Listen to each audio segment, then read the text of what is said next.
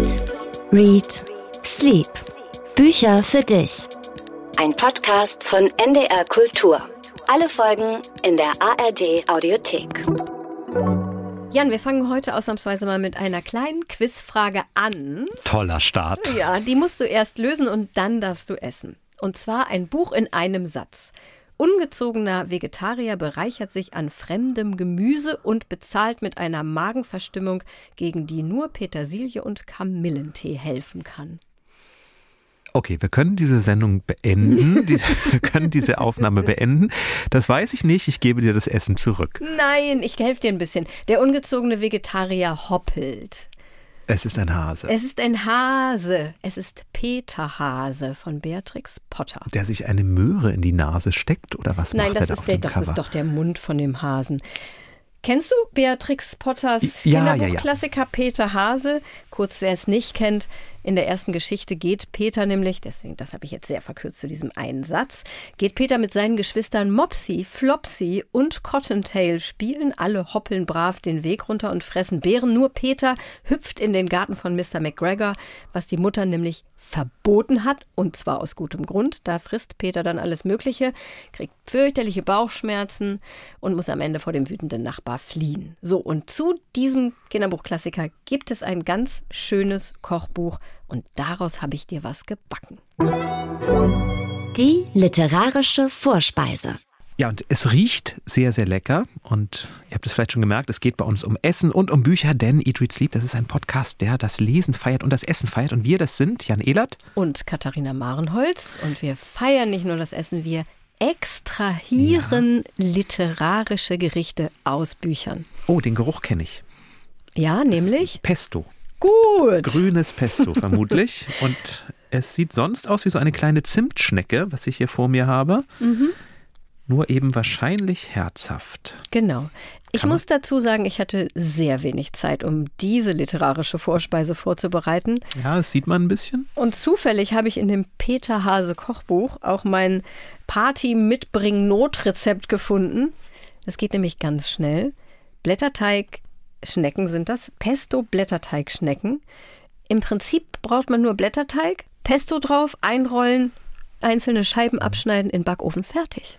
Jetzt kriegt ja Peter Hase eine Magenverstimmung. Soll ich das wirklich essen? Ja, Peter hat es nur bekommen, weil er zu viel gegessen hat. Ich habe dir ja nicht Deswegen liegt so hier auch ein ganzer Berg gegeben. an Pesto-Schnecken. ich kann ja einfach mal anfangen. Fang mal an. Hm? Fang mal an. Ich kann noch ein bisschen was über das schöne Kochbuch erzählen. Das ist nicht nur für Kinder, auch für Erwachsene. Was ich besonders lustig finde, ist, dass vorne drauf steht 40 leckere vegetarische Rezepte. Weil Hasen natürlich Vegetarier sind. Das Ganze ist nach Jahreszeiten sortiert. Ich habe dir ein Rezept aus dem Sommerkapitel rausgesucht. Ist bei dir schon ein bisschen Sommerstimmung? Noch nicht so richtig. Nee. sagen. Nee, es war ein schönes, warmes Wochenende und es war aber auch schnell wieder vorbei. Das stimmt. Sehr, sehr schnell wieder sehr kalt geworden im Norden. So ist es hier halt. Also ein perfektes Partyessen, würde ich sagen. Ich mag ja dann so kleine Häppchen, die man in sich hineinstopfen kann Ja, und aber genau. auch in der Hand halten kann, nicht groß mit Teller und Gabel und Messer hantieren muss, sondern einfach so isst und Genau. seine Spuren hinterlässt mit Blätterteigkrümeln. Großartig. Fingerfood in fünf Minuten fertiggestellt. In dem Rezept, was wir natürlich in den Shownotes verlinken, steht selbstverständlich drin, wie man ein Pesto selbst macht. Ne? Also wenn man das richtig gut machen will, muss man das Pesto selbst machen. Hab ich nicht gemacht. Ach, toll. Keine Zeit. Den Blätterteig hast du wahrscheinlich auch nicht selbst gemacht. Blätterteig kann man, glaube ich, gar nicht selbst machen. Okay, nee, wir kriegen jetzt bestimmt tausend Mails von Menschen, die sagen, natürlich kann man Blätterteig selbst machen. Ja, weiß ich. Blätterteig ist ehrlich gesagt das eins der wenigen Sachen, die ich immer fertig kaufe. Aber manchmal muss es ja schnell gehen. Zum Beispiel dann, wenn man lange Bücher zu lesen hat. Zum Beispiel. Die Bestseller Challenge. Wir haben nämlich gelesen Twisted Fate von Bianca Iovisoni. Wenn Magie erwacht, der Untertitel. Teil 1 einer eben mehrbändigen Reihe, das merkt man, denn es endet mit einem ziemlich fiesen Cliffhanger. Und im Mittelpunkt steht Faith, ein junges Mädchen, die gerade nach Dundee in Schottland gezogen ist, um dort zu studieren. Und zwar möchte sie Biogenetik studieren. Das hat einen Hintergrund. Ihre Mutter ist schwer krank und sie möchte eine Rettung für sie finden und hofft, diese Rettung in sich selbst zu finden, denn Faith hat eine ganz besondere Fähigkeit. Sie kann sich selbst heilen. Ganz egal, ob das eine kleine Schnittwunde ist, ein Sturz aus dem dritten Stock, ein schwerer Autounfall, ein Dämonenangriff. Schon kurze Zeit später ist alles wieder geheilt. Auch ihr Bruder Levi hat eine besondere Eigenschaft. Auch er studiert in Dundee und er kann Gegenstände mit Gedanken bewegen. Und sie sind nicht die einzigen. Es stellt sich heraus, dass ein lang zurückliegendes Ereignis auf der Isle of Lewis sie mit anderen jungen Menschen verbindet, die alle eben unterschiedliche Fähigkeiten haben. Und schließlich erfahren sie, dass der Brolican befreit wurde, einer der schlimmsten Dämonen überhaupt, und er macht nun Jagd auf sie. Vor mehreren hundert Jahren wurde er von den Mitgliedern des Ordens der Goldenen Flamme besiegt. Nun ist er wieder da, und nur sie können sich ihm entgegenstellen. Und natürlich gibt es auch noch ein bisschen Romantik in diesem Roman. Katharina, freust du dich auf Teil 2? Erstmal freue ich mich, wie schön du das gerade erzählt hast. Ich glaube, du könntest so ein Hörbuchsprecher für Romantasy werden. werden. Da kommen wir schon mal zum ersten Fachterminus. Wir möchten ja auch immer gerne alle was dazulernen hier im Podcast. Das ist das Genre Romantasy und die Trope oder Trope, also der Handlungsmechanismus ist Enemies to Lovers. Ah. Feinde werden zu Liebhabern. Guck mal, das kannte ich auch noch nicht. Also Mr. Darcy oder ja. Heathcliff aus ja. Wuthering Heights von Emily Bronte aus Sturmhöhe. Ja. Oder zum mhm. Beispiel auch der widerspenstigen Zähmung wäre dann auch Trope. Shakespeare, auch schön. Enemies zu Lovers. Ja, genau. Also Fantasy ist grundsätzlich nicht so meins. Man muss sich da, also ich muss mich da mal total drauf einlassen. Ich lese ja viele Jugendbücher, da ist ja viel Fantasy dabei, auch bei Kinderbüchern. Und ich mache es dann manchmal, ich lasse mich drauf ein und ich bin dann oftmals überrascht, wie schnell man dann doch in so einer Welt drin ist. Das hat hier nicht so super gut funktioniert. Ich habe mich ein bisschen schwer getan, so unmotiviert auftauchende Dämonen, sehr viele Zufälle, bisschen halbgarer Plot. Ich habe mich mhm. durch die erste Hälfte, Drittel, Drittel, erste Hälfte so ein bisschen durchgequält. Dann wurde es doch spannend. Dann wollte ich auch wissen, wie es ausgeht. Und die, ja, ich sag erstmal, wie du es fandest, bevor ich sage, wie es die Hörer fanden. Das fand ich nämlich auch super interessant. Also ich, ich musste an dich und deine Abneigung gegen Prologe denken, denn ich las den Prolog und dachte, ich möchte diese 400 und so viele Seiten bitte, bitte nicht lesen. Da sind wir viele, viele Jahrhunderte in der Vorzeit. Das ist der Kampf des Ordens der Goldenen Flamme gegen diesen Brolican. Und der Kampf wird beschrieben. Natürlich, es geht um Leben und Tod, um alles. Und es geht auch schon um die ganz große Liebe, wo sich dann James und Isabel gegenüberstehen. Für den Orden raunte er heiser, sein Atem strich über ihr Gesicht, als er seine Stirn gegen ihre lehnte. Für unsere Familie mit rauen Fingern streichelt er über die Wange. Was auch immer passiert, ich liebe dich, Isabel, denke immer daran. Und ja, es ist ja Romantasy, natürlich gehört Romantik auch dazu. Es ist mir einfach da eine Spur oder vielleicht auch sieben Spuren zu dick gewesen, als es losging. Und dann steigen wir aber ein in diese Geschichte von Faith. Und ich muss sagen, ich habe das dann doch mit wachsender Freude gelesen. Denn es ist, also zunächst es tauchen nicht ständig irgendwelche ellenlangen, seitenlangen Sexszenen mit erotischen Flügeln Eigentlich auf, kaum. Wie, wie in anderen Romantasy-Büchern, die wir gelesen haben. Die du gelesen hast. Die, sondern es ist eine, finde ich, dann doch ganz plausible Geschichte mit einer spannenden Ausgangssituation. All diese Jugendlichen, die auch ihre Fähigkeiten haben. Und ich dachte, wenn das eine Netflix-Serie wäre, die würde ich mir sofort anschauen. Ach ja, die, guckst du sowas mit Dämonen bei Netflix? Eigentlich nicht, aber diese Geschichte dahinter. Jeder hat eine Fähigkeit, sie müssen sich finden. Wie lebt man mit diesen Fähigkeiten? Was sind das überhaupt für welche? Fürs Fernsehen super oder für Serien. Und auch beim Lesen, es zieht einen rein. Man möchte doch wissen, was passiert. Ich ja. finde die Figuren alle ausreichend sympathisch oder ausreichend unsympathisch. Natürlich, dieses, dieses äh, Romantasy-Element ist mir dann durch das Buch ein bisschen viel. Es gibt ja zwei Jungen, zwei Männer, die angehimmelt werden. Da ist auf der einen Seite Nate, die Jugendliebe, der jetzt Mitglied im Orden ist, aber nicht mit ihr zusammenkommen darf, weil der Orden das verbietet. Und da ist Jax, der mysteriöse Enemy wahrscheinlich, der hinter der Bar arbeitet und sie die ganze Zeit neckt. Und wir wissen ja, was sich neckt und so weiter. Mhm. Und das ging mir ein bisschen auf die Nerven, dass sie dann nicht einfach auch mal zugeben kann, dass sie ihn mag, sondern immer wieder auf seine Sprüche genervt, abwehrend und so weiter reagieren aber sie muss. weiß ja nicht genau, ob sie jetzt Jax lieber mag oder Nate. Ja, aber sie kann ja zumindest sich zugestehen, dass sie Jax mag. Und das tut sie nicht, sondern da wird dann immer so mit, funktioniert ne, halt die Trope So funktioniert nicht. die Trope nicht. Das gehört vielleicht dazu. Also da bin ich dann doch ganz einverstanden mit, weil das natürlich auch naja, die, die Erwartung der Zielgruppe erfüllen muss. Und ich glaube, wäre ich ein, ein junger, frisch verliebter 16-Jähriger, dann hätte ich mich da auch wesentlich besser reinversetzen können als jetzt. Ich finde, du hast es schon ganz gut gemacht. Die Meinungen der Hörer und Hörerinnen gehen tatsächlich auch auseinander. Ich muss erstmal sagen, vielen Dank, dass doch einige diese Challenge raus aus der Komfortzone haben wir sie ja genannt, mitgemacht haben. Wir haben echt so ein paar interessante Kommentare bekommen. Viele fanden die Grundidee gut, so wie du. Den Anfang ein bisschen zäh, so wie ich, aber dann doch sehr spannend. Zum Beispiel Antonia meint, sie hat die letzten Kapitel fast atemlos gelesen. Ihr Fazit, ich zitiere, ich habe es lieber gelesen als Thomas Mann. Schöne Grüße an Theresa Reichel, unser Interviewgast der letzten Folge. Autsch, Stich in Daniels Herz, glaube ich. Ja, und nicht nur Twisted in Daniels. Nein, nein, nein. Lieber Nicht nur in Daniels. Also ich muss, auch da haben wir ja viele, viele Zuschriften bekommen, um das hier noch einmal klarzustellen. Also, dass Theresia Reichel Thomas Mann nicht mag und Theodor Fontane ist völlig in Ordnung. Aber trotzdem ist es auch völlig in Ordnung, wenn man diese Bücher mag. Das sind nicht per se Natürlich. schlechte Bücher. Das hat ja auch Und, keiner mh, gesagt. Es kam bei einigen durchaus so an. Deswegen hier noch einmal eine Ehrenrettung für Fontane, für Thomas Mann. Man muss sie nicht gut finden. Man muss nicht sagen, die sind toll, weil sie ein Klassiker sind. Aber man kann doch, wenn man sich da rein vertieft, sehr viel Freude am Lesen dieser Bücher haben. So ging, geht mir das zumindest auch so. Das musste ich jetzt noch einmal einräumen, weil da, offenbar, Exkurs. weil da offenbar doch ein falscher Eindruck entstanden ist. Und wenn du jetzt schon wieder Thomas Mann mit Bianca Iovisoni vergleichst doch und, nicht. und Antonia. Thomas Mann schlechter wegkommt. Nein, nein, nein, nein, nein. Thomas Mann ist eine andere Welt. So. Und ein Ja. anderes Genre. Ich fand es aber lustig, Aber- dass Antonia das geschrieben hat. Sie hat aber auch Kritik. Sie meint nämlich, es hat sehr viele Plotholes, dieses Buch, also so nicht nachvollziehbare Handlungen. Und, und das ist ein interessanter Aspekt, den habe ich nämlich öfter mal gelesen. Es hat sie geärgert, welche Männer- und Frauenbilder hier weitergetragen werden. Jax gehört angezeigt, schreibt sie wegen sexueller Belästigung am Arbeitsplatz. Punkt. Plus absurder Beschützer und Mansplaining-Instinkt von Nate. Levi und Jax gegenüber Faith. Das findet sie gefährlich und ärgerlich.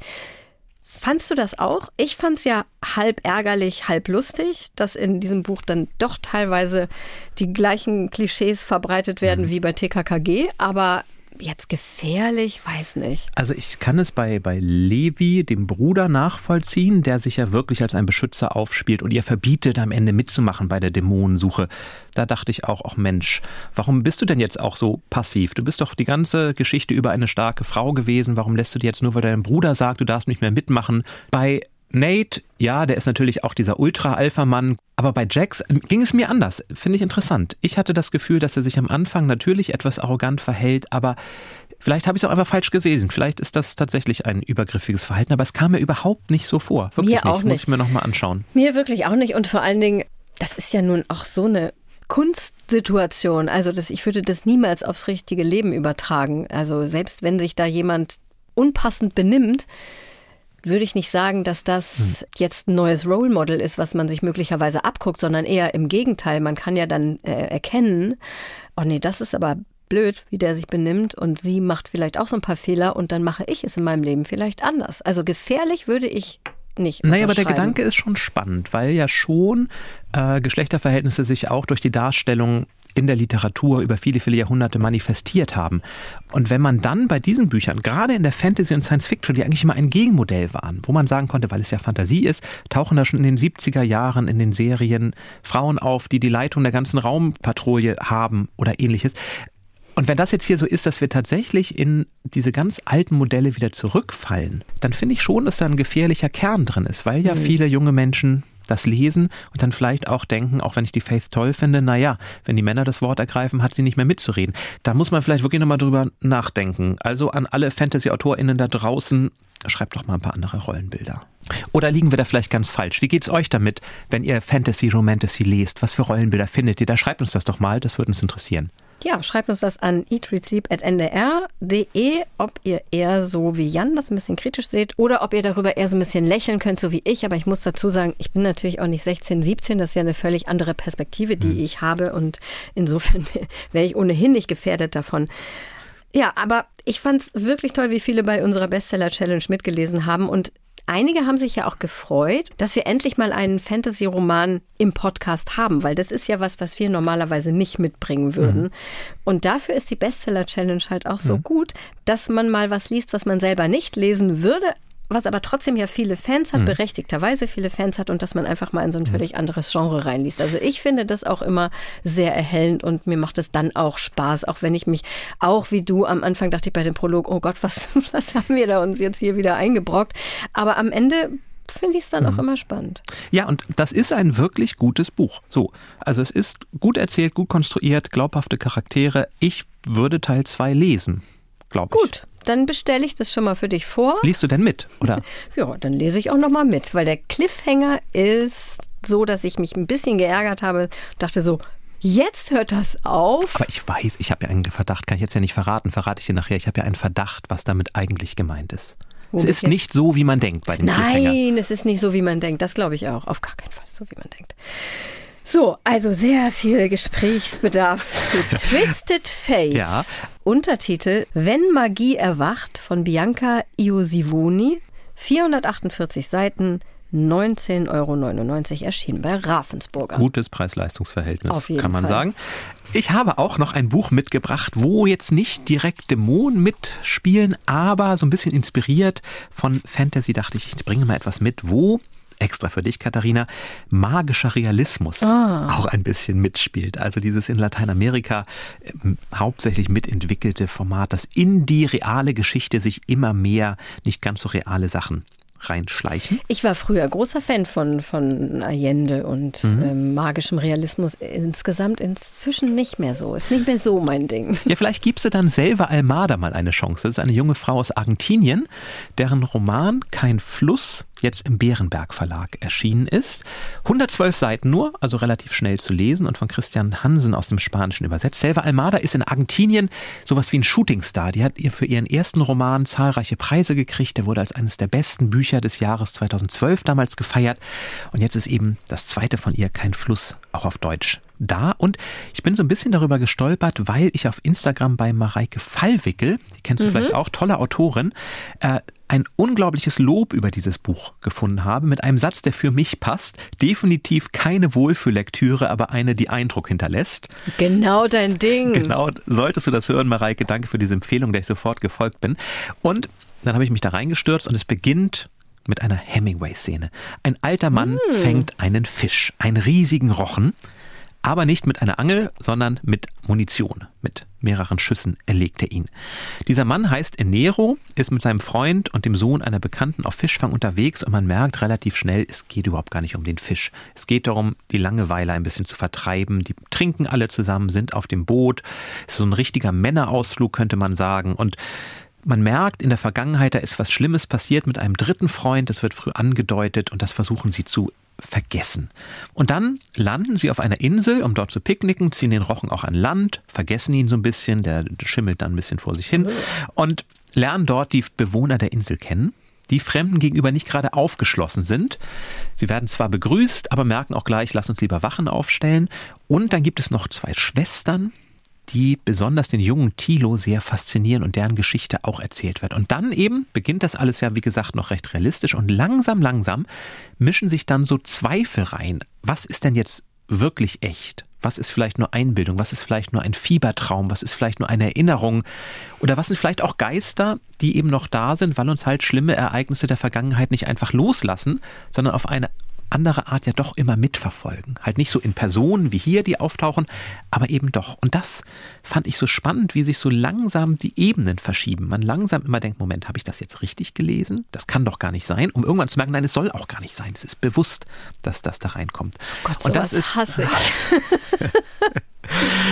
also ich, ich habe es wirklich, wirklich äh, gern gelesen, weil es zeigt, wie gehen wir mit Trauer um, wie gehen wir mit Verlusten um? Wie gehen wir aber auch mit der Natur um? Diese ganze Geschichte um den Rochen ist schon eine sehr spannend erzählte. Und kein Fluss ist dann auch wieder ein toller Titel, weil natürlich es spielt auf einem Fluss die ganze Zeit. Die Männer sind auf dem Fluss unterwegs. Trotzdem, wenn man etwas verliert, gerät das Leben ein bisschen aus dem Fluss. Es findet kein Fluss mehr statt in dem Ganzen. So habe ich mir zumindest den Titel mit Bestimmt. interpretiert. Also eine kurze, Lektüre, 112 Seiten, die uns mit nach Argentinien nimmt und die sehr viel Stoff zum Nachdenken mitgibt, mit einer wirklich sehr schönen, auch im Deutschen, hauptsächlich im Deutschen, das Spanische habe ich nur ganz kurz angelesen, also wirklich sehr schönen poetischen Sprache von Christian Hansen. Eindeutig ein Versuch wert. Selva Almada, kein Fluss im Bärenberg Verlag. Ich finde es so lustig, wie unterschiedliche Bücher wir lesen. Traum zum Beispiel, wenn Traum vorkommt im Buch, überblätter ich komplett. Ich hasse mhm. das, wenn Leute dann irgendwas träumen, was dann hinterher wahrscheinlich gar keine Rolle mehr spielt. Sehr lustig. Ich war ja gerade eine Woche im Urlaub und habe da nur Bücher gelesen, die du wahrscheinlich nicht mit der Kneifzange anfassen würdest. Ein Cottage für zwei zum Beispiel. Trope Enemies to Lover. Mhm. Genre Love and Landscape mit Tierarzt-Aspekt. Hm? Ja, ja ich, Soll ich dir mal ausleihen? Ja, du, wenn du dafür der Mann ohne Eigenschaften liest, dann bin ich dabei. Der Mann ohne Eigenschaften habe ich zum Glück schon mal gelesen. Aber nach fünf dieser Büchern plus Twisted Fate war ich dann auch mehr als bereit für etwas Anspruchsvolleres. Mhm. Aber ich war doch noch irgendwie so letztes Wochenende im Urlaubsmode und habe mir dann spontan dieses Buch von meinem mhm. Stapel gegriffen Gidget von Frederick Kona. Hast du es schon mal gesehen? Nein. Und ein Sommer in Malibu wäre jetzt auch nicht der Untertitel, wo ich sofort zugegriffen hätte. Ach, das ist ein anspruchsvolles Buch. Wenn du dagegen Cottage, äh, wie hieß es nochmal? Ich habe schon wieder vergessen, ein Cottage für zwei gesehen hättest, dann wüsstest du, wo der Hammer hängt. Surfbrett auf dem Cover, ich mochte es von der ersten Seite.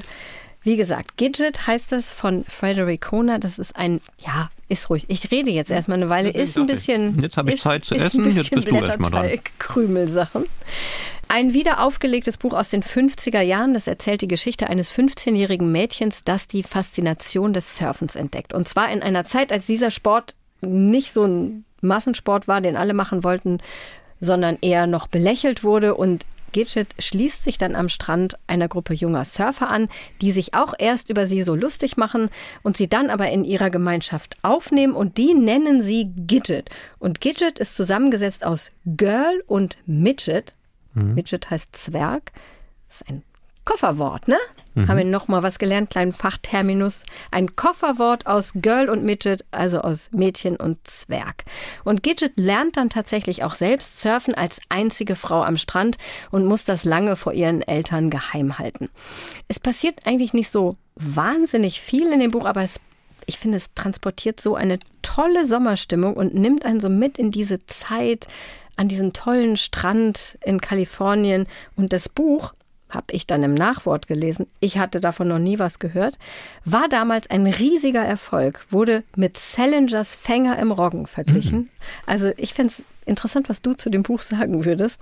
Jedenfalls war das damals ein riesiger Erfolg. Es gab sogar einen Kinofilm dazu, eine Fernsehserie und so Folgebände auch. Und alle wollten danach surfen lernen. Und das hat richtig so diese Surfkultur ins Rollen gebracht in Amerika. Und Jetzt kommt der Clou. Das Ganze beruht auf einer wahren Geschichte. Die Tochter des Autors, nämlich Kathy Kona, die ist Gidget. Die hat das natürlich nicht ganz eins zu eins so erlebt. Und Frederick Kona, übrigens ursprünglich Friedrich Kona, ein Österreicher, ein Drehbuchautor eigentlich, und das war seine erste, sein erster Roman, den er geschrieben hat. Der ist ähm, in den 30ern vor den Nazis aus Berlin nach Kalifornien geflohen. Das erfährt man auch im mhm. Nachwort. Also insgesamt tolle Geschichte, interessante Background-Geschichte. Ich mochte es super gern. Gidget von Frederick Kona erschien bei S. Fischer. 176 Seiten, mhm. also auch nicht so lang. 22 Euro. Ja, ich würde es lesen, aber ich habe gerade so viel Romantasy mir kommen lassen, um ja, ja, da einen genau. besseren Eindruck zu mhm, bekommen. Nein, aber es klingt spannend, doch. Übersetzt, das muss man noch dazu sagen, übersetzt von Hannah Hesse. Und mit der Übersetzung habe ich tatsächlich ein bisschen gehadert. Das ist ja wahrscheinlich im Ursprung, ich habe es ja nicht auf Englisch gelesen, in so in der Jugendsprache der 50er Jahre geschrieben und dann teilweise wirklich ein bisschen seltsam übersetzt. Also so, so heutige Wörter wie krass kommen vor, aber auch so 80er Jahre Ausdrücke wie alter Schwede sehr oft. Da bin ich jedes Mal ein bisschen zusammengezuckt. Mhm. Aber ich weiß natürlich nicht, wie es im Original hieß. Ich bin ja aber auch immer vorsichtig mit solchen Vergleichen. Ich weiß nicht, wie viele Bücher schon mit Der Fänger im Roggen verglichen ja. wurden. Und ich habe noch keines gefunden, was wirklich so gut ist wie der Finger im Roggen. Mit wem ist denn unser heutiger Gast verglichen worden? Weißt du das? Na, das Buch zumindest ist mit Chick verglichen worden, was ich nicht so gerne mochte. Also Chick mochte ich nicht so gerne und den Vergleich mhm. mochte ich eigentlich auch nicht so gerne. Caroline Wahl ist unser heutiger Gast und ihr Buch 22 Bahnen ist mein Buch des Frühjahrs und nicht nur meins. Es wird auch ziemlich gefeiert in, bei Instagram zum Beispiel, in den sozialen Medien. War auch NDR-Buch des Monats. War auch NDR-Buch des Monats. Guck mal, ich habe es hier mit. Mhm. So viele Post-its. Vier. Vier. Nein, bitte? Wie kannst du Dozent okay, Mathematik? Fun. Hallo? Es sind sehr viel mehr als vier. Das heißt, sowas mache ich eigentlich nur bei ganz schlimmen Bestsellern in der Challenge wenn mir schreckliche Stellen auffallen, die ich gerne zitieren möchte, oder in besonders tollen Büchern mit vielen tollen Sätzen. Hier ist natürlich letzteres der Fall. In dem Buch geht mhm. es um Tilda. Sag mal so einen tollen Satz. Sage ich gleich. Erstmal müssen wir ein bisschen erfahren, worum es geht, sonst ist es ja völlig aus dem Zusammenhang gerissen. Es geht um Tilda, eine Ich-Erzählerin, junge Studentin. Sie studiert Mathematik, schockierenderweise für mich. Ihre Mutter ist Alkoholikerin und Tilda muss sich nicht nur um die Mutter und um den Haushalt und um die kleine Schwester Ida kümmern, sondern sie jobbt auch noch nebenbei im Supermarkt, weil auch im, im Haushalt nicht besonders viel Geld vorhanden ist. Also sie muss auch oft dafür sorgen, dass überhaupt das Nötigste zu essen da ist und jobbt eben auch unter anderem dafür. Für so ein normales Studentenleben hat sie gar keine Zeit und gar keine Kraft und dann bekommt sie ein Angebot, eine Promotionsstelle in Berlin. Eigentlich ein riesiger Traum von ihr, aber kann sie wirklich jetzt ihre kleine Schwester mit dieser Mutter allein lassen? Und dann ist da auch noch dieser geheimnisvolle Viktor, der plötzlich im Schwimmbad auftaucht. Er schwimmt immer genau 22 Bahnen, genau wie Tilda, die immer ins Schwimmbad geht, um da auch einmal so richtig abzuschalten und dann eben immer genau 22 Bahnen schwimmt. Ich habe das Buch total gern gelesen. Ich mochte eigentlich alles daran von der ersten Seite und vor allem mochte ich den Stil. Caroline Wahl trifft so ein ganz besonderen Ton zwischen trockenem Humor, Tragik und Poesie, den ich total mag. Und jetzt kommt ein Zitat, Jan, zum Beispiel auf Seite 24. Da versucht Tildas Freundin Marlene, gerade wieder Tilda zu einem Partywochenende zu mhm. überreden. Das macht sie halt öfter und Tilda sagt immer so, nee, keine Zeit. Und Marlene versucht halt diese Überredung und redet sehr viel und dann heißt es, ich habe Marlene während ihres Monologs die ganze Zeit aufmerksam beobachtet und ich bin sicher, dass sie keinmal Luft geholt hat. Sie wäre eine gute Taucherin. Vergeudetes Talent. Und das ist genau mein Humor. Einfach so überraschend am Ende des Satzes nochmal so abbiegen in so ein ganz anderes Thema. Ich lieb's. Ich liebe es wirklich. Da sind ja auch plötzlich so Dialoge, die aus heiterem Himmel reinbrechen. Das fand ich sehr interessant und auch sehr gut gemacht. Ich bin über eine Szene in diesem Roman 22 Bahnen gestolpert. Da sitzt Ivan auf der Wiese und liest einen Roman von Dostoevsky, der Spieler. Und bekommt dann aber von Tilda ein anderes Buch, was er lesen könnte, damit er auch mal so ein bisschen zeitgenössischeres kommt. Raus aus der Komfortzone ist so quasi das Thema dabei. Das ist ein Roman äh, von Katharina Hacker. Und mir ist vor kurzem tatsächlich bei unserem Auftritt in Schwerin, da waren wir mit Eat, Read, Sleep auf Tour und haben uns vor dem Publikum Bücher vorgestellt. Fast das gleiche passiert. Da hatte ich nämlich auch ein Buch mit von Dostoevsky, der Spieler, und wollte das auch tauschen gegen ein Buch außerhalb meiner Komfortzone und bekam ein Buch auch von einer Katharina H. Allerdings Hagen, also fast das gleiche. Ich fand das total verblüffend, dass ich mich da sofort ertappte und dachte, Mensch, diese Ähnlichkeit, da schreibt jemand etwas, lange bevor wir es ja gemacht haben, ich weiß es gar nicht, und nun stolper ich plötzlich über etwas, was mir fast genauso passiert ist in diesem Roman. Fand ich total spannend. Ist das, dir sowas auch schon mal passiert? Das, also das ist so eine abgefahrene Geschichte, da kann mich jetzt nichts Gleichwertiges aus dem Ärmel schütteln. Aber äh, das wäre überhaupt eine lustige Szene da in Schwerin, als du deinen Dostoevsky weggegeben hast an jemanden, der noch nie Dostoevsky gelesen hat und den oder die, in dem Fall eine Frau, du bekehren möchtest zu Dostoevsky und dann hast du dieses andere Buch bekommen. Ich bin gespannt, mhm. wie du das findest. Wirst du ja wahrscheinlich auf Instagram mal erzählen. Wie schön, aber dass sich Caroline Wahl offenbar von Dostoevsky nicht mehr überzeugen muss. Der taucht da ja schon auf. Ich habe das Buch auch gern gelesen. Ich würde es jetzt nicht sagen, es ist mein Lieblingsbuch meines gesamten Frühjahrs. Das hätte mich auch sehr gewundert, wenn wir dasselbe Lieblingsbuch des Frühjahrs gehabt hätten. Aber es ist doch faszinierend, wie es bestimmte Bücher schaffen, dann tatsächlich so einen Erfolg zu haben. Gute Bücher, gar keine Frage. Aber was ist das bestimmte Etwas, das dieses Buch dann zu dem erfolgreichsten macht? Das finde ich immer sehr spannend. Fragst du das mich? Ja. also, ich glaube, das trifft einfach einen Nerv. Das ist wirklich ungewöhnlich, aber eingängig. Klingt so ein bisschen negativ, aber ähm, also man kommt sehr leicht rein. Es ist ein ungewöhnlicher Stil, aber der es einem leicht macht, das mhm. zu lesen. Es ist sehr jung. Ich finde, es ist ein bisschen auf der hm. Grenze zum Jugendbuch fast. Also ich glaube, es ist für eine sehr große Zielgruppe. Mhm. Das ist ja immer gut.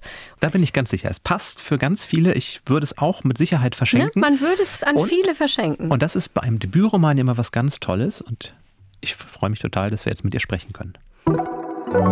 Heute zu Gast bei Eat, Read, Sleep. Caroline Wahl. Hallo Caroline. Hallo, es freut mich, dass ich hier bin. Ist das überhaupt richtig, Caroline oder Caroline? Ja, meistens werde ich Caro genannt. Caroline nur von der Mama, wenn ich irgendwas Böses gemacht habe. Okay, dann sagen wir vielleicht auch lieber Caro. vielleicht mache ich nur was Böses. Okay, dann werden wir selbstverständlich sofort zurückgehen auf Caroline. Caro, du beginnst dein Buch ja mit einer ganz tollen Aufzählung, gerade weil es bei uns ja auch so sehr um Essen geht. Ne? Es geht um Hafermilch, Mandelmilch, Cashewmus, tiefgefrorene Himbeeren und so weiter. Und dann errät deine Hauptfigur immer, wer da sitzt. Wenn ich dir jetzt ein paar Sachen mal zuwerfe, errätst du, ob Katharina oder ich heute gekocht haben. Mhm. Also ich, ich sage mal Blätterteig, grünes Pesto, Salz, Zucker, Öl, Fett, Nutella. Was? Nutella ist da gar nicht drin. Dann fantasiert frei. Nein, aber, aber machst du das manchmal auch, dass du dir Einkäufe anschaust und überlegst, wer ist das oder so? Ja, auf jeden Fall. Also man sieht ja meistens schon die Person, die die Sachen aufs Band gelegt hat, aber schon, dass man sich irgendwie überlegt, wie es bei denen zu Hause aussieht und was die vorhaben. Und ja. Das ich glaube, das war dann Jans Einkauf, oder? Ja, das dazu gedichtete mit dem Nutella, ja. Aber du hast mich sofort gecatcht, weil, kann ich gestehen, ich wollte als Junge tatsächlich Supermarktkassierer werden, weil ich das so spannend fand, was die Leute alle kaufen. Und ich dann im Supermarkt vor diesen Sachen stand, dachte, wer kauft denn bitte diese Süßigkeiten oder so? Ich fand es auch immer ganz toll. Ich bin auch immer super gerne mit Mama einkaufen gegangen. Naja, wenn man dann größer wird, dann wird der Job schon auch ein bisschen entromantisiert. Dann weiß man schon, dass das auch hart ist und das heißt, langweilig. Das heißt, du hast nicht mal im Ferienjob an der Supermarktkasse gearbeitet? Nee. Aber ich habe schon manchmal Sachen fotografiert, die Leute aufs Laufband gelegt haben, weil ich es so absurd fand, was manche Leute kaufen und habe es dann so in meine WhatsApp-Gruppen geschickt. Also Zum kann, Beispiel? Ja, also keine Ahnung, größere Mengen an seltsamen Alkoholika und dazu dann Sahnekäse und Babybell, ich weiß nicht, also so ganz komische Zusammenstellungen. Und dann überlege ich auch mal, was machen die dann damit? Was haben die vor? Genau, und dann sind es manchmal so 80-jährige ältere Damen, die das einkaufen. Also ich gucke auch immer erst aufs Laufband und dann die Leute an und das ist manchmal schon so ein kleiner Clash. Gut, zurück zu dir, mhm. Caro. Wie würde denn bei dir so ein typischer Einkauf aussehen? Was läge da auf dem Band? Ja, ich bin schon auch so ein, also als Kind hat man sich ja immer so toll vorgestellt, wenn man erwachsen ist und sich einfach die Sachen kaufen kann, die man will. Und manchmal werde ich dann von dieser Lust überkommen beim Einkaufen, sehe irgendeinen Scheiß, neue Süßigkeit und kaufe die dann auch. Und so, jetzt mal ganz schnell so ein klein, kleines Guilty Pleasure. Sag's, sag's raus jetzt hier. Mm, Cola Zero. Oh, Soll ich noch mehr? Ja, das ist zu harmlos. Mm, ich weiß nicht, Marlboro Gold ist wahrscheinlich äh, auch ein Guilty Pleasure oder vielleicht was Schlimmeres. Was Schlimmeres. Wir brauchen was Schlimmeres. Ich denke auch schon mal nach, was bei mir ist. Ich hole mir manchmal Esspapier. Mm. Mm, das ist gut. Jan, was ist bei dir? Auch immer diese neuen Süßigkeiten-Sorten, an denen ich nicht vorbei kann. Also mhm. wenn es eine Tüte Chips gibt, die den Geschmack hat, Pfefferminz, Kurkuma und dann noch irgendetwas Asiatisches dran, dann muss ich zugreifen. Immer. ja, genau das ist es bei mir auch. Oder irgendeine neue Oreo-Kollaboration oder so. Oder Trüffelchips mit, keine Ahnung, da gab es einmal diese Wasabi-Cream-Chips. Mm. Voll verrückt nach denen. Ja, habe ich, hab ich gegessen. Jetzt spielt ja aber dein Roman nur zu kurzen Teilen im Supermarkt. Er spielt auch sehr viel im Schwimmbad. Ist das auch ein Ort, wo man dich häufiger antrifft? Ja, auf jeden Fall. Ich bin eine Schwimmbadgängerin. Leider gibt es in Rostock gar kein Freibad, dafür haben wir hier das Meer, aber sonst in der Jugend oft und auch jetzt dort, wo meine Eltern wohnen, gehe ich immer mal wieder gerne ins Freibad. Oder ins Hallenbad. Ja, Hallenbad ist halt, ist auch schön, aber ist halt nicht dasselbe wie Freibad ich bin auch nicht so wie Tilda, die dann ihre Bahn schwimmt. Ich bin dann auch eine, die oft einfach nur auf der Wiese liegt und manchmal gar nicht ins Wasser geht und ah, ja. liest. That's me. Ich das mag einfach ich die Atmosphäre. Doch, also ich gehe immer mindestens einmal ins Wasser, sonst wird es sich irgendwie falsch anfühlen. Aber ich gehe auch gern einfach ins Freibad, um dort zu lesen. Ich auch. Ich finde Freibad Viele Leute hassen ja Freibäder, weil es so laut ist und nach hm. Pommes riecht. Ich finde es super. Es ist so eine Sommerstimmung und ich gehe nie ins Wasser. Ja, ich finde, wenn man einmal abends so im Schwimmbad war, wenn es geregnet hat, das ist so schön. Also das Wasser wird ja auch nicht kälter oder so. das sind so die schönsten Erinnerungen damals, wenn man noch schnell abends ins Freibad gegangen ist und es geregnet hat und es total leer war. Schwimmen ist ja, hat man das Gefühl, gerade ein großes Thema in der Literatur. Es gibt viele Romane. Über Christine Bilkau haben wir bereits gesprochen hier im Podcast, mhm. die auch über das Schwimmen geschrieben hat. War für dich immer klar, Caro, dass du, wenn du einen Roman schreibst, dass es dann auch um das Schwimmen gehen wird? Oder wie lange trägst du diese Idee zu Tilda und diesem Roman schon in dir rum?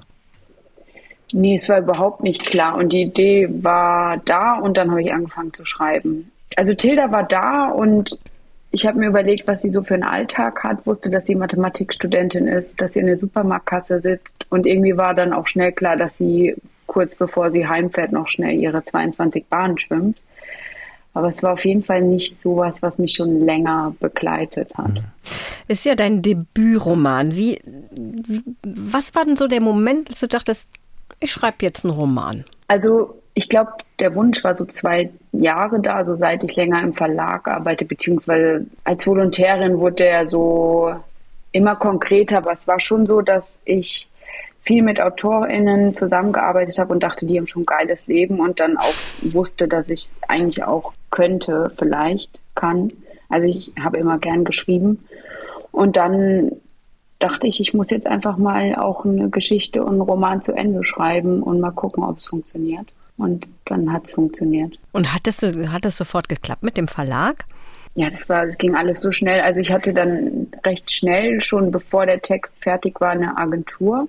Und dann hatten wir es im Sommer gepitcht und die Auktion ging ab, würde ich sagen. Und der Verlag wollte das auch recht schnell veröffentlichen und dann ging es schon ins Lektorat. Okay, hier müssen wir, glaube ich, mal einmal kurz ein paar Erklärungen hinterher schieben. Agentur, Pitch, Auktion ging ab. Kannst du das noch mal ein bisschen erklären für Leute, die nicht so im Verlagsbusiness sind? Ja, also als Autorin braucht man heutzutage, glaube ich, schon eine Agentur, die einen einfach bei den Verlagen vertritt und den Text vorstellt. Und dann ist irgendwann dieser Zeitpunkt, wo der Text den Verlagen, die man mit der Agentur zusammen aussucht, vorstellt. Und dann haben die Zeit, den Text zu lesen und dann dürfen die sagen, ob sie mitbieten oder nicht. Also wie eine Auktion ähm, bieten die sich dann hoch und dann gibt es ein Best-Offer am Schluss und dann darf ich mich quasi entscheiden. Das ist ja irre. Ich meine, ich habe das auch schon mal gehört. Das ist nicht immer so bei Büchern, dass es da Auktionen gibt. Das ist wirklich nur bei den Texten, wo man davon ausgeht, dass, oder wo es einfach viele interessierte Verlage gibt und dass die sich richtig so gegenseitig hochbieten. Ist man da dabei? Also hört man die Angebote und wie sich das so hochsteigert oder geben die einfach eins ab und dann geht man da so in Einzelgespräche? Also das war richtig, das waren so zwei, drei Wochen im Sommer und da war ich gerade bei meinen Eltern. Und das ist ganz lustig. Ich habe jetzt mit meinem Papa schon ein gutes Verhältnis, würde ich sagen, aber wir reden jetzt nicht so viel. Also wir haben eher so, wir kommunizieren zum Beispiel über Tennis spielen oder so.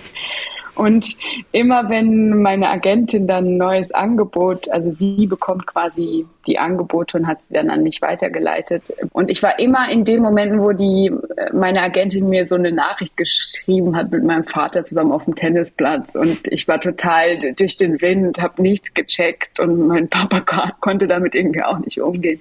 Es war irgendwie ganz lustig. Ich wusste, wenn ich mit, mit ihm Tennis spielen gehe, kann ich gerade mein Handy schon mal mitnehmen. Und über Geld spricht man ja nicht, aber trotzdem aber nachgefragt ist, sind das dann Summen, von denen man jetzt auch zumindest für eine längere Zeit leben kann, die man dafür kriegt? Oder wie ist das bei Debütromanen? Also ja, bei mir ist es so. Es ging recht hoch, also ich hätte nie damit gerechnet. Und ich kann jetzt auch erstmal davon leben. Und ist das Leben als Autorin so toll, wie du es dir vorgestellt hast, als du beschlossen hast, jetzt will ich Autorin werden?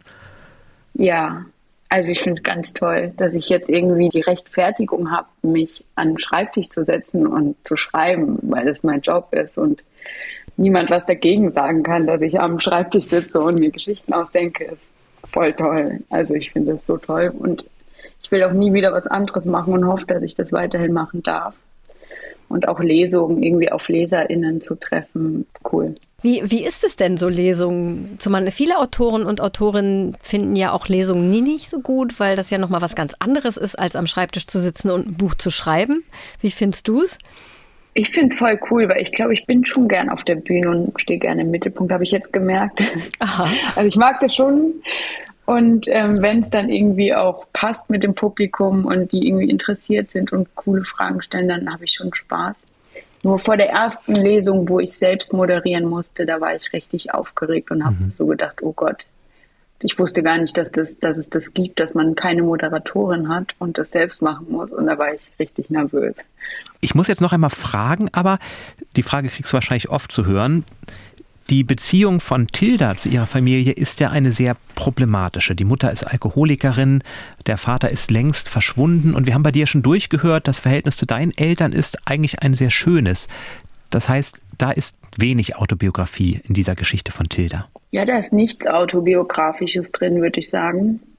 Es war mir irgendwie wichtig, dass ich in meinem ersten Text nicht über mich selbst schreibe, ganz von mir weggehe weil es irgendwie auch so viele Romane gibt von so, weiß nicht, Endzwanzigern, 30ern, die dann irgendwie, keine Ahnung, Instagram hassen und ihr Essen bei Foodora bestellen und ich wollte irgendwie davon ganz weg und was Existenzielleres schreiben. Und dadurch, dass ich ganz von mir weggegangen bin, hatte ich auch viel mehr Raum zum Erzählen und irgendwie was ganz Neues zu machen. Aber wie schreibt man denn über, über so ein zerrüttetes Familienleben, wenn man das gar nicht kennt. Das ist ja schon sehr mhm. nah dran, wie du es beschreibst.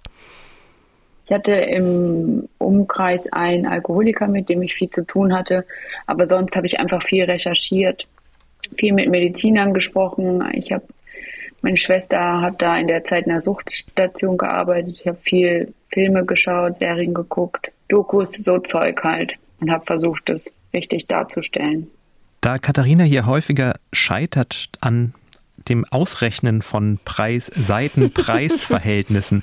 Tilda kennt sich ja sehr gut in der Mathematik aus. Ja. Wie steht's denn bei dir mit Wahrscheinlichkeitstheorie und Mathematik?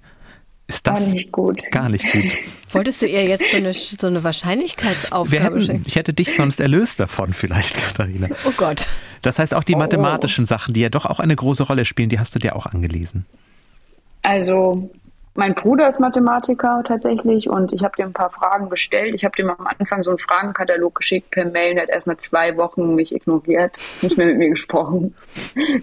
ich glaube, es gefällt ihm gar nicht, dass ich über Mathematik schreibe. Er hasst das. Er hat es auch noch nicht gelesen, aber er Was? hat mir die Fragen beantwortet. Wirklich nicht? Ich glaube, er hat es nicht gelesen. Nee. Frechheit. Lieber Bruder von Caro, bitte sofort dieses Buch lesen. Du gehört, Martin. Und sitzt du schon am zweiten Roman oder kommst du da derzeit nicht zu? Also gerade komme ich nicht so dazu, aber ich saß schon, bevor das Buch veröffentlicht wurde, dran und will jetzt auch wieder mhm. mehr dran sitzen. Super, dann freuen wir uns sehr darauf, wenn der bald kommt und wir dann mit einer erfahrenen Bestseller-Autorin sprechen. Vielen Dank, dass du aber heute schon für uns Zeit hast und viel Erfolg und viel Spaß bei der Lesereise. Ja, danke. danke hat Spaß gemacht. Tschüss. Tschüss. Ich finde das immer so toll, wenn man sieht, dass es tatsächlich geht. Man setzt sich hin, schreibt einen Roman zum ersten Mal, ist unbekannt und wird erfolgreich. Das ist doch eine tolle Geschichte. Das ist alles noch drin für dich, Jan. Weißt du doch, wir um warten davon, doch Um davon lange. ganz schnell abzulenken, Katharina. du hast uns jetzt ein bisschen verschwiegen. Was ist denn dein Guilty Pleasure? Was liegt denn bei dir im Supermarkt auf dem Laufband? Also ich kaufe mir regelmäßig die großen Smarties-Rollen. Weißt du, diese nicht M&Ms, die mag ich gar nicht, sondern die echten original alten Smarties und davon dann die riesige Rolle. Und ich nehme immer drei davon in den Mund und lutsche die so lange, drei bis die. Rollen. Nein, drei Smarties. Bis das Äußere ab ist und nur noch die Schokolade da ist. Und das mache ich beim Lesen, finde ich so herrlich, obwohl ich weiß, es total ungesund ist, dieses Farbstoff-Zuckerzeug da drumrum. Hoffentlich hört mein Zahnarzt nicht zu. Und das Wasser ist tatsächlich Schwimmen irgendwie so ein Thema, was gerade sehr, sehr gefragt ist, oder? Hast du auch das Gefühl, dass man ganz viel. Judith Herrmann ging es ja auch ums Schwimmen in daheim ja, zum Beispiel. und sehr viele Cover, auf denen auch Wasser und, und oder Schwimmer drauf sind. Da gibt es ja richtig so Challenges, ähm, sowohl im Netz als auch in Buchläden, mhm. in Schaufenstern von Buchläden habe ich es auch schon gesehen, wo ganz, also bestimmt so 10 oder 15 Cover mit Schwimmen, Wasser, irgendwie sowas, blau, changierend mhm. ausgestellt werden. Ja, ich weiß auch nicht, ja. was da los ist. Aber der Trend ist schon ein bisschen älter, denn auch in unseren Alltime Favorites kriegen wir Hinweise mit Büchern über Wasser, übers Schwimmen, zum Beispiel von Frauke. Die Alltime Favorites. Frauke schreibt uns, sie hat dieses Buch schon mehrmals mit Genuss gelesen, und zwar redet sie von Vom Wasser von John von Düffel. ein Autor, der ja auch eine ganze Menge schreibt, hauptsächlich Theaterautor und vom Wasser war sein erster Roman. Und Frauke sagt, für mich sein stärkstes Buch, er ist in seinem Element die Diemel, das ist einer von zwei Flüssen, die auftauchen, die Orpe, das ist der andere Fluss. Und zwischen diesen beiden Flüssen lässt Düffel die Geschichte einer Familie spielen, beeindruckend spannend, mit vielen Sätzen, die man sich am liebsten gegenseitig vorlesen möchte, schreibt Frauke. Hast du das Buch damals gelesen von John von Düffel? Ja, habe ich damals gelesen und wir hatten ja auch John von Düffel, ein Buch von John von Düffel schon mal in einer Podcast-Folge, nämlich in Folge 39, als wir zu dritt sogar drüber gesprochen mhm. haben, über die Wütenden und die Schuldigen. Und ich meine mich zu erinnern, dass ich das auch gut fand. Mhm. Hier geht es tatsächlich um das Wasser als Element. Es zieht sich durch das ganze Buch. Es beginnt damit, dass der Erzähler am Wasser sitzt, am Rhein und darüber nachdenkt was, wie denn das Wasser seine Familie immer beeinflusst hat. Über fünf Generationen, da gibt es den Ur-Urgroßvater, der wurde vom Harkemann geholt. Das ist so ein Wesen, was im Wasser in der dunklen schwarzen Orpe lebt. Und das hat den lustigen und listigen Urgroßvater, so formuliert John von Düffel das, dann irgendwann zu sich runtergezogen. Da werden auch schon so Geheimnisse angedeutet. Und dann sinniert er über den Geruch des Wassers was ich schon ganz spannend finde. Ich habe selten darüber nachgedacht, wie Wasser eigentlich riecht, außer wenn es so richtig stinkt. Unterschiedlich, glaube ich. Ne? ne? Und das beschreibt er so schön, die Orbe, seltsam lichtlos und dunkel zwischen moosigen Steinen, riecht wie süße Grabesluft. Die Diemel dagegen, silbrig und hell und glasklar, ein kühler, doch seltsam tauber Geruch, der einen Nachgeschmack hinterließ auf der Zunge. Also tief poetische Gedanken, aber vor allem ist es diese Familiengeschichte um den Papierfabrikanten, der in Wasser nur Geld sieht, zum einen. Die schwarze Olpe schaut er an und denkt immer nur Geld, Geld, damit verdiene ich, weil es die Mühle antreibt. Und dann kommen die Weltkriege, die Geschichte nimmt ihren Lauf und darunter leidet dann auch die Papierfabrik. Ich finde ein ganz tolles Buch und, das muss man erstmal schaffen, die Großmutter gewinnt das Herz ihres Mannes durch ein Forellengericht. Und das war so lecker beschrieben, dass selbst ich für einen kurzen Moment überlegte, ich könnte das doch jetzt mal kochen und mir auch Forellen machen. Aber wirklich nur ganz, wirklich Sehr nur ganz kurz. kurz. Aber er kann auch toll über Essen schreiben, nicht nur über Wasser. Also vielen Dank, Frauke, dass du uns das in Erinnerung gebracht hast. Für alle, die Wasser lieben, ob schwimmen oder nicht. John von Düffel ist ja auch begeisterter Marathonschwimmer, war auch mal Leistungssportler. Für alle, die schwimmen und Wasser lieben, es gibt viele neue Bücher, aber es gibt auch diese älteren, zum Beispiel dieses von John von Düffel. Das kann ich sehr empfehlen und Frauke auch.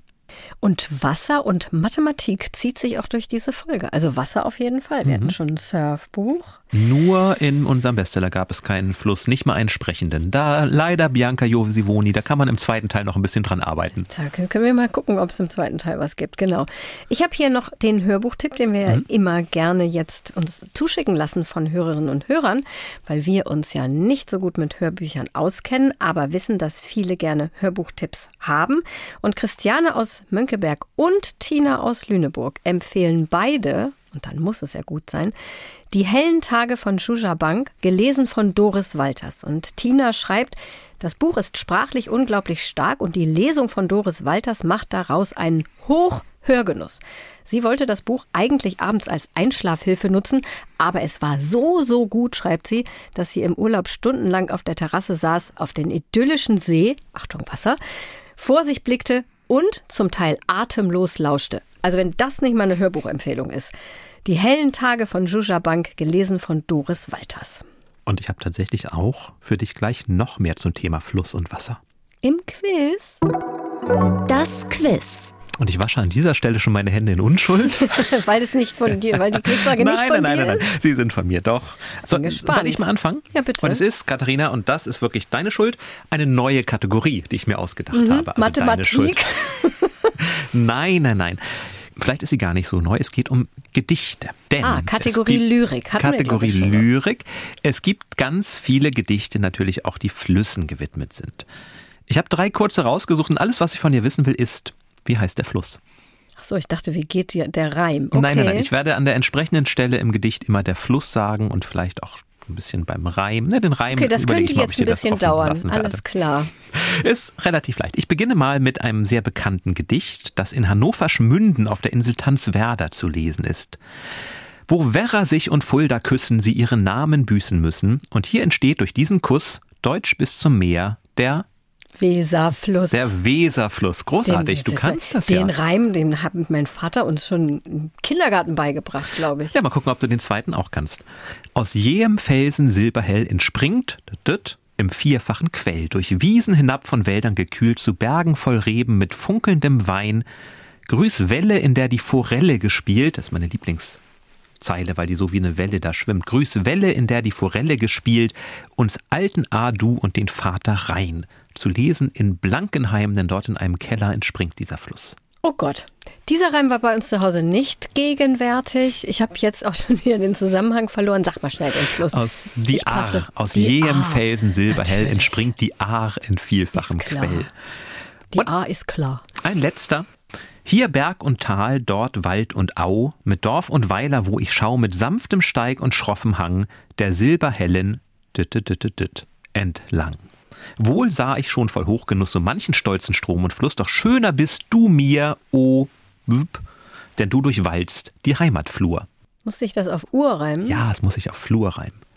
Fluss, der sich auf Flur reimt. Ist ja fast wie Stadtland Fluss hier. Kur, Burg, keine Ahnung. Die Ruhr. Ach, die Ruhr. Und die Ruhr fließt durch Schwerte. Das heißt, auch da werde ich mit Uh. euch hingehen, denn wir sind bald in Schwerte zu Gast und da gibt es noch ganz viele Karten. Also wenn ihr nicht nur die Ruhr kennenlernen wollt, sondern uns, Sondern wenn ihr nicht nur uns, sondern auch die Ruhr kennenlernen wollt, kommt doch nach Schwerte und besucht uns da. Wir würden uns sehr freuen. Hier Standing Ovations meinerseits für diese Quizfragen. Wow. Cool. Ich wusste zwar nur eine, aber es Aber war, das ist ja auch ein Punkt. war eine tolle Kategorie. Ich fange mal mit Fun Fact an. Um nochmal auf Peter Hase zurückzukommen. Wir haben zu wenig gegessen, weil es so krümelig ist. Ich bin hier fast Essen. fertig mit Ah, diesem Berg an. Pesto. Ne, ich habe doch, na gut. Also, Autorin von Peter Hase, Beatrix Potter, die hatte eine Farm im Lake District in England und züchtete dort Tiere. Und welche Tiere züchtete sie und trug damit dazu bei, diese Rasse quasi vor dem Aussterben zu bewahren? Weißt du es aus? Sonst mache ich mir einen Doppelchoice. Ich habe den dunklen Verdacht, dass ich diese Frage schon einmal hier nicht beantworten konnte. Nee, das war was. Sie war ein bisschen abgewandelt. Ich wandle Fragen ab vor lauter Verzweiflung. Waren es A.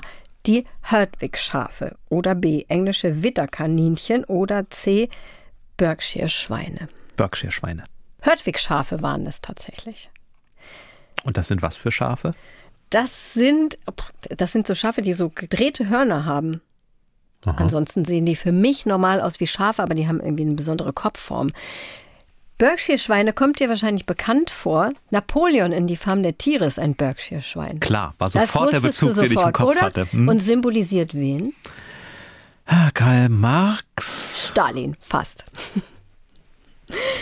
Ja, Beatrix Potter. Da, zu der würde ich gerne übrigens mal eine schöne Biografie lesen. Wenn mir da jemand was empfehlen könnte, freue ich mich. Die hatte ein unglaublich interessantes Leben. Unter anderem als Mhm. Farmerin. Es gibt einen ganz tollen Film, Katharina, der heißt Miss Potter. Und der ist vor ungefähr, oh Gott, 15 Jahren oder so erschienen. Und da erfährt man einiges über ihr Leben. Das wäre vielleicht ganz spannend. Das hast du doch jetzt hier schnell recherchiert. Natürlich. Dort erfährt man auch etwas über die Eltern von Beatrix Potter und die waren nicht Schriftstellerinnen oder Schriftsteller. Aber das Achtung, ist ja ohnehin. geniale Überleitung Ja. folgt. Das ist ja ohnehin immer eine große Bürde manchmal, wenn der Vater, die Mutter so unglaublich erfolgreich war, dann selber zu schreiben. Wer hat es trotz des berühmten Vaters geschafft, ein erfolgreicher Autor zu werden? War das Paul Auster? War das Martin Amis? Oder war das Stephen King? Wer von den dreien hat einen mindestens ebenso berühmten Vater? Paul Auster, Martin Amis, Stephen King. Uh, ich wüsste es jetzt auf Anhieb nicht. Ich sag mal Stephen King. Mir fallen Autoren ein, die King heißen, wahrscheinlich. Aber nein, der Vater von Stephen King ist es nicht. Sondern der von Martin Amis. Kingsley Amis hieß er, hat die Familie zwei Jahre nach der Geburt des Sohnes verlassen, aber war Booker-Preisträger, hat seinen ersten erfolgreichen Roman, Lucky Jim hieß der, erst nach der Geburt des Sohnes auch veröffentlicht und heiratete dann eine Schriftstellerin, Jane Howard, die Martin Amis dann zum Lesen brachte, weil sie ihm Jane Austen-Romane schenkte. So fing der an. Martin Amis, großer britischer Autor, vor wenigen Tagen verstorben. Und ich dachte, so können wir vielleicht nochmal an ihn erinnern. Und dieses Verhältnis zu seinem Vater, zu Kingsley Amis, der heute wahrscheinlich der weniger bekannte ist, hat aber lange gedauert, das hat er auch in seinem Roman Die Hauptsachen verarbeitet und sich damit auseinandergesetzt. Kleiner literarischer Exkurs von Jan Ehlert. Aber dazu passt meine nächste Kategorie, die ich extra für dich etabliert habe. Die heißt aktuelle Literatur. Du wirst begeistert sein. Mhm. Heute, am Tag dieser Aufnahme, erscheint in Frankreich das neue Buch von deinem Freund Michel Houellebecq. Mhm. Quelques mois dans ma vie heißt es, wie die Franzosen unter uns wissen, bedeutet das einige Monate in meinem Leben. Das hat nur 103 Seiten. Worum geht's? Weißt du es ohne Multiple Choice? Sonst mache ich dieses schöne Multiple Choice schnell hinterher. Geht es A um Sex, B um Crime oder C um Politik? Um Sex, glaube ich. Denn Richtig. ich erinnere mich an ein paar Bilder, die man nicht so schnell wieder aus dem Kopf verliert, die in diesem Zusammenhang durchs Internet geisterten. Richtig. Michelle Houellebecq nimmt in diesem Buchroman, weiß ich gar nicht, ob man es Roman nennen kann, unter anderem Stellung zu einem Porno-Kurzfilm, in dem er mitgewirkt hat, aus Versehen, weil er den Vertrag unter Drogeneinfluss unterschrieben hat sagt er. So kann es gehen. Super Typ, Michel Olbeck. Wird mir immer sympathischer. Unsere letzte Kontroverse über ihn könnt ihr übrigens in ah, Folge oh, 56 bitte, nachhören. Bitte, bitte, bitte kauft alle dieses Buch, damit es ein Bestseller wird und Katharina es lesen muss. Das würde mich sehr freuen. Dazu muss es erstmal auf Deutsch erscheinen. Bestseller Challenge. Die Auslosung. Kommen wir nun zu einem Geräusch das manchmal bei mir kalten Angstschweiß auslöst. Zu Recht. Wobei in unserer Bestseller-Dose, aus der wir in jeder Folge den Bestseller auslosen, den wir bis zur nächsten Folge lesen müssen, wobei wir in diesem Fall Jan und Daniel sind, zum Glück. Ähm, da sind nicht mehr so viele Sachen drin. Ich reiche es, nee, ich ziehe für dich, mhm. glaube ich. Ich ziehe für euch. Es sind aber ein paar sehr interessante Titel aus der Independent Bestsellerliste drin. Also mhm. Wenn du Glück hast, ziehe ich einen von denen. Sag Stopp. Stopp. Du hast Glück. Erstens Independent Bestsellerliste, zweitens nicht so dick. Herbert Clyde Lewis, Gentleman über Bord. Hm. Ich habe es schon gelesen. Ist auch eine Wiederauflage eines Buches von 1937. Oh. Und, und Wasser. Und Thema Wasser. Wasser. Zieht sich bis in die nächste Folge. Ach, das ist ja mal ein Glücksgriff. Gentleman über Bord aus dem Jahr 1937. Mhm. Mehr verrate ich jetzt noch nicht, sonst habe ich fast das ganze Buch gespoilert, weil es wirklich ziemlich dünn ist. Aber es ist toll, ich mochte es sehr gerne. Mare Verlag. Ich bin gespannt. Ihr vielleicht auch. Lest also mit, unterstützt uns auch bei dieser Challenge und mailt uns dann eure Meinung an eatreadsleep.ndr.de. Und an dieser Stelle beginnt jetzt unser kleiner Werbeblock. Vielleicht schwebt euer Finger schon über der Stopptaste auf eurem Handy oder wo auch immer ihr diesen Podcast hört, aber könnte sein, dass ihr was verpasst, also lieber nicht drücken. Ding, ding, ding. Werbung. Ich könnte Jingle-Sängerin werden. Erstmal gibt es Werbung für unseren, diesen Podcast. Den sollt ihr bitte weiterempfehlen an alle, die Bücher nicht grundsätzlich ganz schrecklich finden und dann bitte alle den Podcast abonnieren. Das ist gut für euch, weil ihr dann keine Folge mehr verpasst und das ist gut für uns, weil wir dann mit sehr vielen Abonnenten angeben können. Mehr Abonnenten, mehr Ruhm, mehr Möglichkeiten für Eat, Read, Sleep. Dann Werbung für unseren Newsletter. Jan, warum sollte man den abonnieren? Weil wir da immer ganz persönliche Tipps und Einblicke geben, was wir gerade lesen, was uns gerade zuletzt begeistert hat. Sachen, über die wir hier im Podcast gar nicht sprechen. Also wenn ihr unseren Newsletter abonniert, dann erfahrt ihr noch mehr über uns und über Bücher, die es sich zu lesen lohnt. Und wir wollen auch hier mit Abonnenten protzen. Ich glaube, wir könnten 10.000 Abonnenten für den Newsletter schaffen. Also gebt alles, Direktlink zum Newsletter-Abo gibt es in den Shownotes.